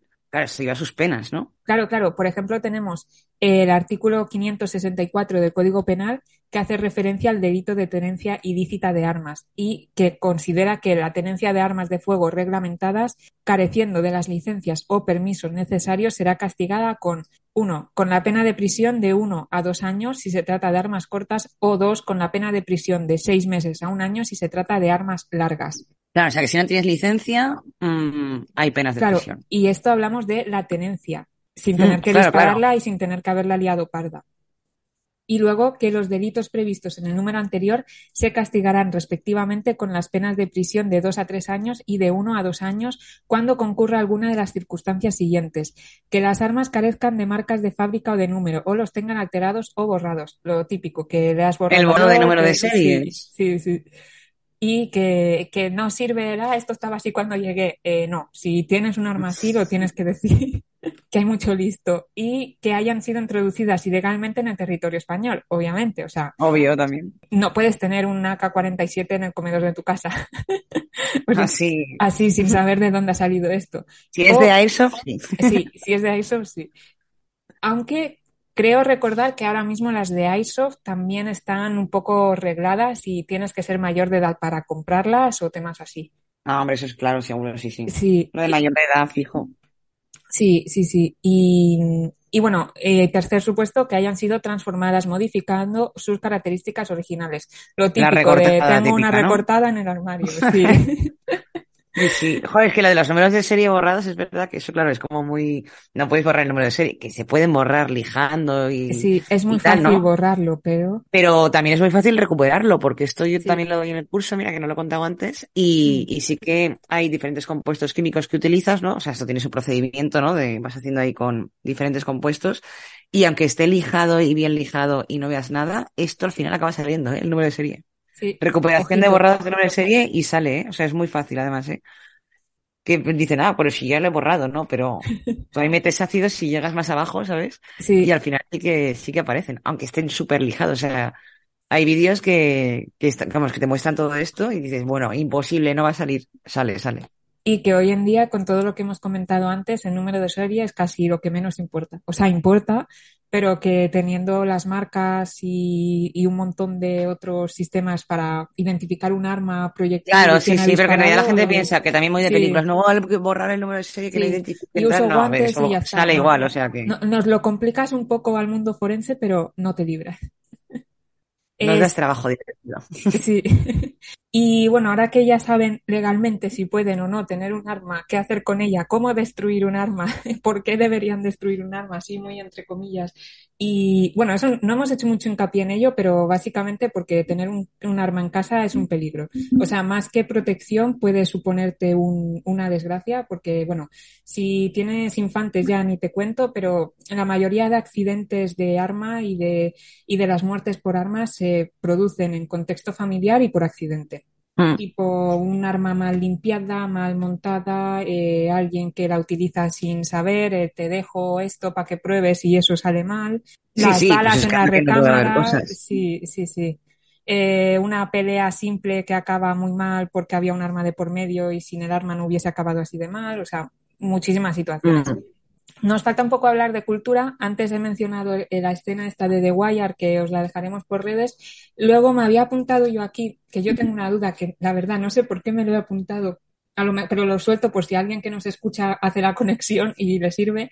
Eh, quería hablar de Crepúsculo y no sé si es por el típico meme de la escopeta del padre de la protagonista que sale limpiando una escopeta en la cocina de su casa como si nada y estamos hablando de que es un hombre americano medio cualquiera que, que tiene una escopeta por tener una escopeta, simplemente porque vive cerca del bosque, ¿no? Y o no sé si es por esto o porque en esa saga de películas estamos hablando de que hay vampiros, por si no la habéis visto, que es como ya una peli de culto, supongo que algo sabéis de ella, y, y estos propios vampiros son como las armas, ¿no? Son armas físicas que también por estar como eliminándose a ellos mismos, porque eh, no consumen sangre humana, entonces pierden fuerza, pues viene otro ejército que, que sí que consume, que tiene munición, entre comillas, digamos, y lo que pasa, ¿no?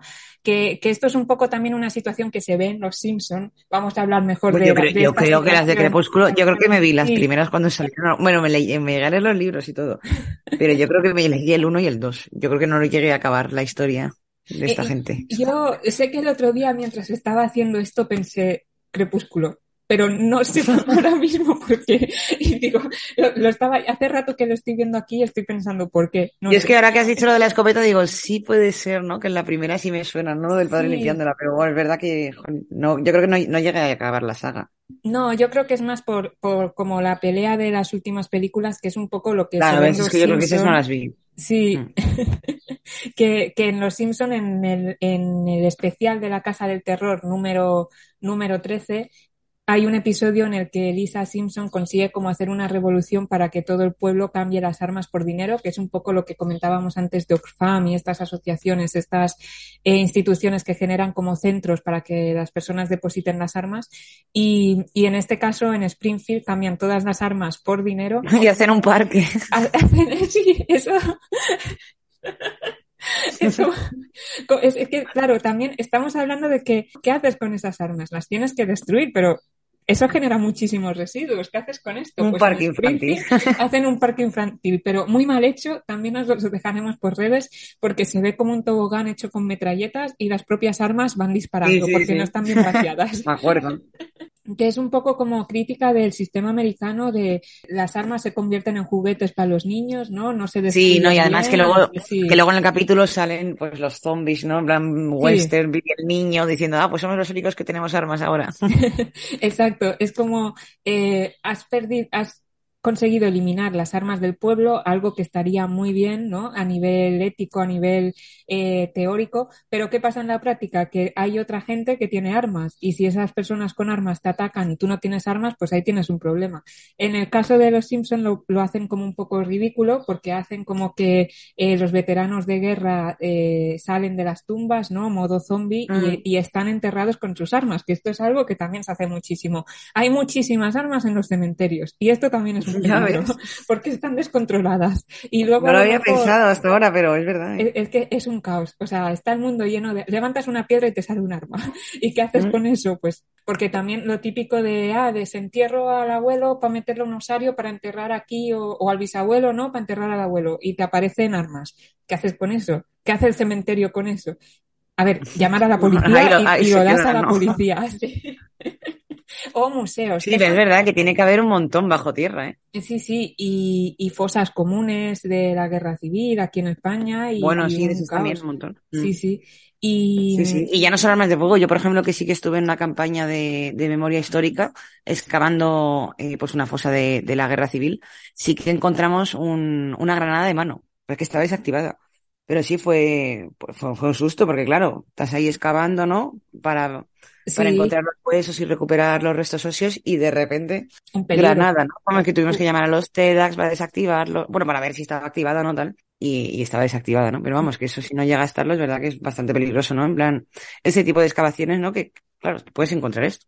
Sí, y, y, que muchas veces dices, va, pero un arma no es tan peligroso como una granada, ¿no? Porque si no toco eh, el gatillo, esto no se dispara. Mm, a veces sí, y a veces hay balas en la recámara. O sea, armas Claro, ¿no? Y además que tú estás ahí con el pico y con la pala, y esto como lo hayas visto antes con el detector de metales o algo. Sí, y, le das un golpe, un mal golpe y eso o sea, es, pólvora. Sí, sí. Y bueno, estábamos hablando de los Simpsons, nada, como anécdota, que ahí está muy bien ejemplificado y que, y que la solución a ir destruyendo armas también es ir como generando un mundo más ético donde tú destruyes armas, pero el otro también, porque si no tienes ese, que es un poco lo que pasa en Estados Unidos, ¿no? ¿Cómo no voy a tener un arma en casa si todos mis vecinos tienen un arma en casa? O sea, es como protegerte pues con armas de las armas, que no tiene mucha lógica, pero al final es, un círculo cerrado que, es difícil romper.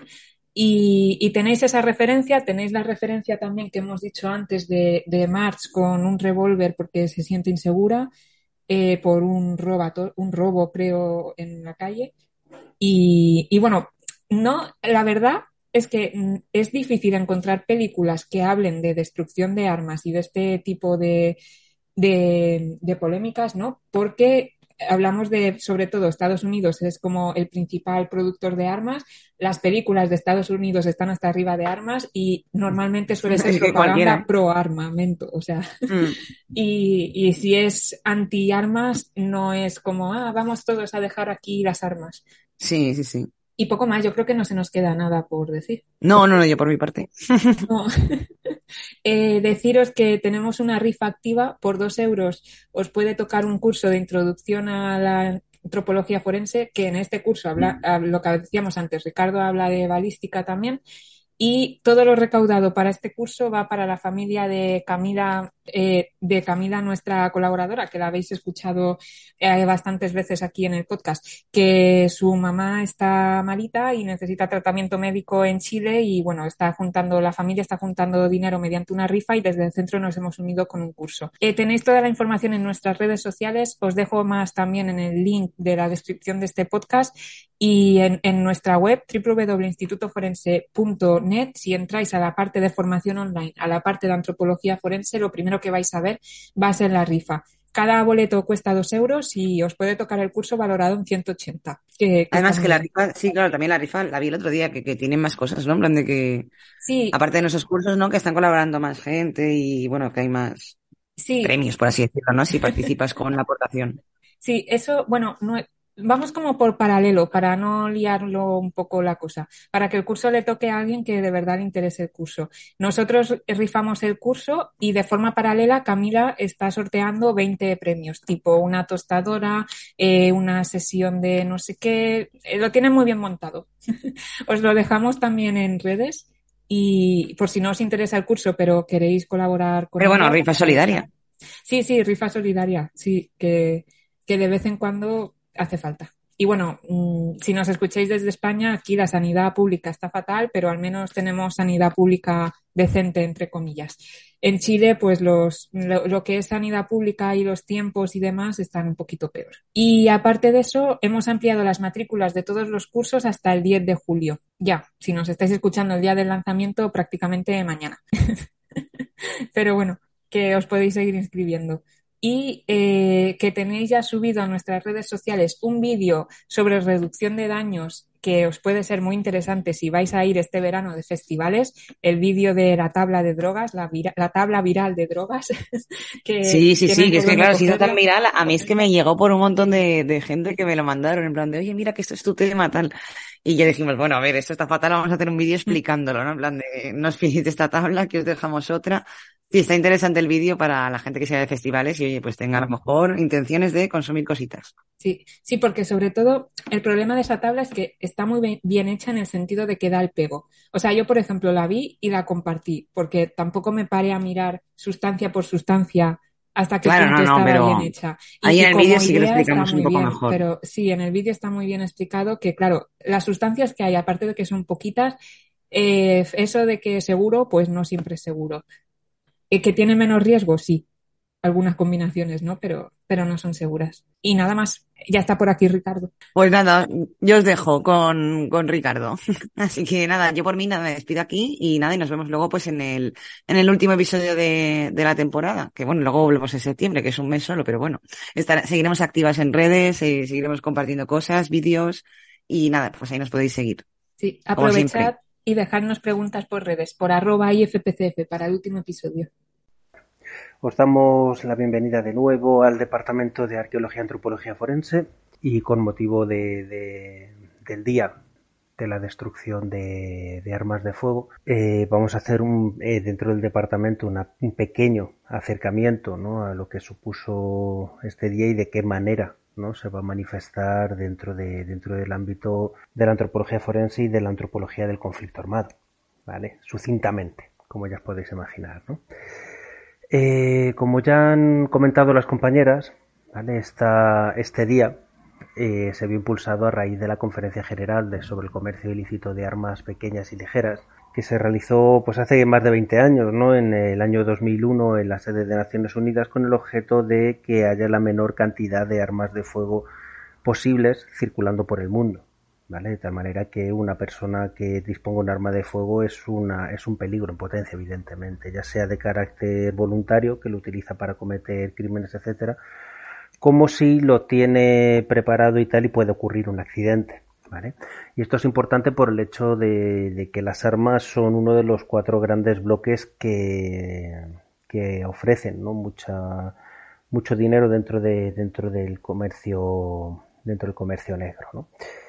Eh, cuando yo estudiaba derecho, ¿no? Pues, mientras estaba estudiando ciencias forenses, nuestro profesor eh, estipulaba ¿no? que nos, daba la información que va a haber cuatro grandes comercios que son los que más dinero van a, van a aportar, los que más dinero van a mover dentro del mercado negro. Por supuesto las drogas, las drogas suelen estar el primero dentro, van oscilando más o menos ¿no? en, volumen, ¿vale? Pero las drogas van a ser una de los más importantes, siempre son uno de los más importantes. Eh, la prostitución va a ser otro, la trata, la trata de personas, ¿vale? Tanto adultos como, como, como niños, como, como trata de blancas, como trata de africanas, etcétera, etcétera. Patrimonio histórico, ¿vale? Paradójicamente, ¿no? aquellos espolios arqueológicos o aquellos materiales, aquellas obras de arte, ¿no? Que se roban y después se venden en el mercado negro. Y a donde queríamos llegar, ¿vale? Son las armas de fuego. ¿Vale? Las armas de fuego, pero por muchos motivos, ya no solo para poder eh, eh, vender armamento dentro de un conflicto armado de carácter irregular, ¿vale? como aquellos que van a utilizar para defenderse durante, durante, el hecho, durante un hecho criminal o potenciar la realización de un hecho criminal. Entonces, claro, debido a la voluntad y a la gran cantidad de dinero que mueve el, conflicto armado, ¿no? cualquier elemento, cualquier persona que, que utilice un arma tiene una ventaja inequívoca con respecto a la persona que no lo tiene, ¿vale? Implica una necesidad, ¿vale? De abastecimiento dentro de, dentro de los comercios ilegales y como resultado, ¿vale? Lo que, lo que nos encontramos es que aun a pesar de que exista esta voluntad del freno del comercio ilícito de, armas, ¿no? Va a seguir y sigue, ¿no? Dentro de, dentro de este, ¿no? Entonces, claro, vamos, nos vamos a encontrar que, que estos, eh, estos armamentos. Dentro, dentro del mundo criminal como dentro del conflicto armado van a tener una manifestación en función de muchos motivos, del momento en el que se haya ocurrido, ¿no? el contexto, ¿no? la capacidad económica, la época en la que hayan podido suceder, pero más o menos fundamentalmente las podemos delimitar en cuatro grandes grupos respecto a las armas de fuego que podemos encontrar dentro de casos de investigación. ¿Vale? Por un lado, evidentemente, tenemos las armas homologadas, que van a ser aquellas que han sido aprobadas, que tienen licencia para poder utilizar, y ahora explicaremos por qué. ¿Vale? Es decir, porque el objetivo de un arma es el disparo perpendicular, es decir, que entre el proyectil, que salga del individuo y lo inutilice, ya sea por la muerte, ya sea por, por lesión, ¿no? Entonces estas armas, estos planos, ¿no? Se venden eh, al, eh, al, ejército, ¿vale? Que desarrolla unas armas a partir de, de estos modelos que, que, se han patentado y que realmente es lo que se busca realmente, ¿no? Es decir, que un arma artesanal es la que se ofrece después al ejército, el ejército la prueba, se homologa de tal manera que se, que se, que se fabrica en masa y la persona que lo haya patentado tiene una cantidad ingente de dinero como resultado. ¿no? Esto es lo que se busca realmente. Por supuesto, quiero decir, las armas que se utilizan son esto y evidentemente el, armero va, a querer buscar venderlo al ejército por eso mismo. ¿no? Entonces, eh, dentro de esto, lo que nos encontramos es que la, la homologación van a ser las armas que más veces nos vamos a encontrar. Pero un arma homologada, lo contrario a un arma homologada, va a ser un arma prohibida. ¿Vale? Va a haber una serie de armamentos que no van a estar legalizados dentro del conflicto armado. Porque como decía, ¿no? De lo que se va a buscar va a ser que de manera legal, no Naciones Unidas lo que va a buscar siempre que participa en conflicto armado es que el proyectil entre, el proyectil salga y la persona quede, quede inhabilitada. ¿Vale? Pero va a ocurrir en el que existen como ya sabréis, armamento que va a obligar a tener un daño mayor, ¿no? Va a provocar un daño mayor dentro del individuo, que son armamento explosivo, armamento incendiario, armamento fragmentario, ¿no? Que todo lo que implica es esto, ¿no? La, la multiplicación del daño que vaya a sufrir el individuo como resultado de la recepción de este impacto y por tanto están prohibidos. ¿Vale? El tercer gran bloque va a ser el armamento improvisado. Va a haber ocasiones en las que eh, un ejército puede entrar a ocupar o atacar un país eh, que tenga un nivel, o, bien que no se lo esperase, o bien que tenga un nivel económico muy inferior al suyo y tengan que improvisar armamentos para poder eh, defenderse, o también armamento improvisado dentro de conflicto interno. No tiene por qué haber ¿no? de un país que ataque esto dentro de conflicto armado. Esos armamentos improvisados evidentemente tienen un carácter marcadamente artesanal, no tiene las garantías que puede tener un arma homologada que ha sido generada a partir de un diseño, a partir de una réplica de ese diseño una y otra vez a través, de, a través del ministerio. ¿Vale? Y como resultado lo que nos vamos a encontrar va a ser un armamento más débil, un armamento más propenso a tener una, unos, a tener fallos, a que su duración de vida útil sea menor, pero hay ocasiones en las que la gente no tiene otra opción que, que esto, ¿no? Otra opción que, que poder tener eh, esta respuesta, porque si total me están atacando y mi única forma de poder responder va a ser a partir de va a ser a partir de, de, improvisar un arma, pues a partir de lo que tenga en casa, pues es lo que tenemos. Y el último gran bloque que quiero que quiero comentar sucintamente, ¿vale? Es el del armamento obsoleto. Y esto quiere decir que va a haber ocasiones en que, muy vinculado realmente al, otro punto, que, que, si no tienen un armamento bien, un, ejército bien pertrechado, pueden tener que recurrir a armamentos que ya no tienen, eh, que fueron homologados en su día, pero que a día de hoy han quedado completamente obsoletos, pero que es su única manera de defensa. Por ejemplo, las guerras que suceden en África, eh, muchas de ellos, muchos de los ejércitos a principio, bueno, realmente a finales del siglo pasado, todavía seguían utilizando armamentos de la Unión Soviética, que ya habían quedado completamente obsoletas, pero era el armamento que recibían porque se vendía a un precio muy bajo y eran capaces de poder obtenerlo ¿no? como sistema. ¿Vale?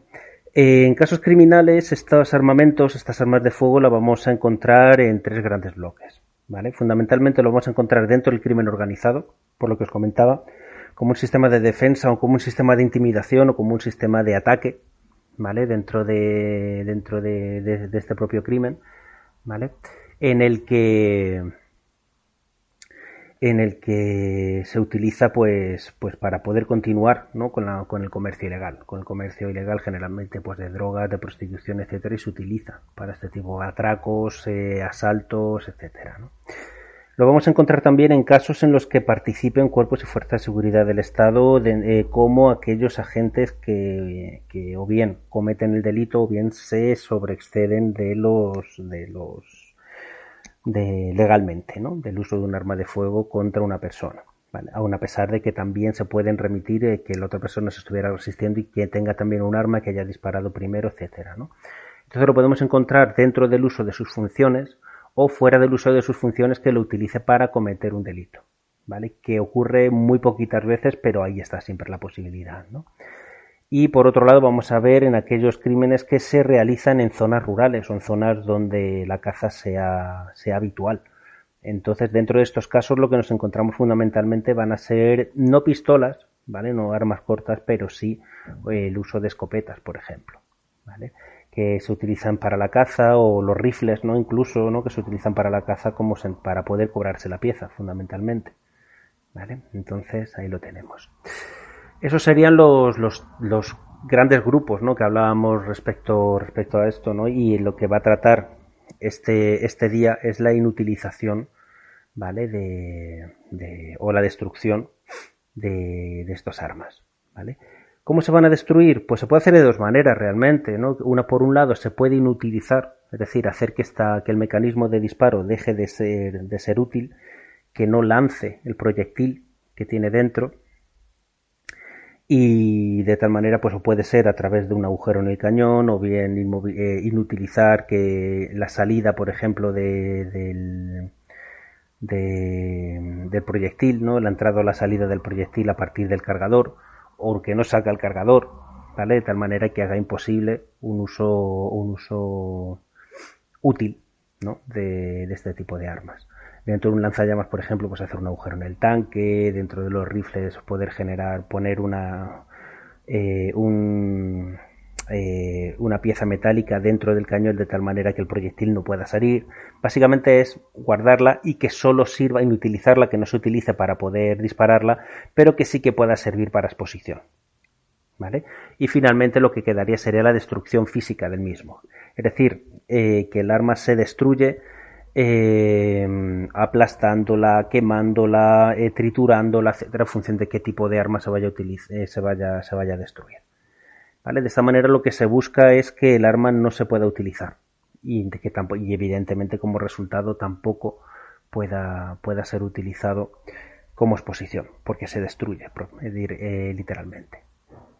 ¿De acuerdo? Pues eso era un poco lo que quería comentaros dentro de, dentro de este tema, ¿no? Dentro de, dentro de el día de destrucción de armas, qué tipo de armas son las que encontramos según contexto y en qué consiste exactamente, ¿vale? La destrucción de, o la utilización de estas mismas. Espero que os haya quedado claro, espero que os haya gustado el tema y cualquier cosa que vayáis a necesitar, pues ya sabéis dónde encontrarnos. Y con esto acabamos el episodio de hoy. Nos habíais dejado preguntas por redes, por arroba IFPCF, y muchas las hemos ido contestando de forma indirecta, ¿no? Por ejemplo, Ediana preguntaba, ¿hay armas que se disparan sin apretar el gatillo? Por ejemplo, si se cae al suelo y se golpea. Eh, sí, igual que hemos comentado que si aparece una excavando y se le da con el pico la herramienta que se esté utilizando, hay riesgo de que, de que se dispare sola, de que haya una, una explosión en, en el proyectil que tenga dentro, ¿no? En la bala. Si se cae al suelo, pues también puede pasar. Un mal golpe puede disparar un arma sin ningún tipo de complicación. Pero luego hay otras preguntas como, por ejemplo, eh, ¿qué hacer si tengo armas de aire comprimido que antes eran legales y ahora ya no? ¿Cómo me deshago de ellas? O preguntas como, ¿un perro sería capaz de seguir el olor impregnado en la vaina después de ser disparada? Que nos las guardamos para el siguiente episodio que el siguiente episodio, como hemos comentado, va a ser de preguntas y respuestas. Las preguntas de balística que no hayamos respuesto hoy se van a ese episodio y aparte todas las que nos hagáis llegar estas dos semanas. Y nada más. Que tengáis una feliz semana. Nos vemos en 15 días.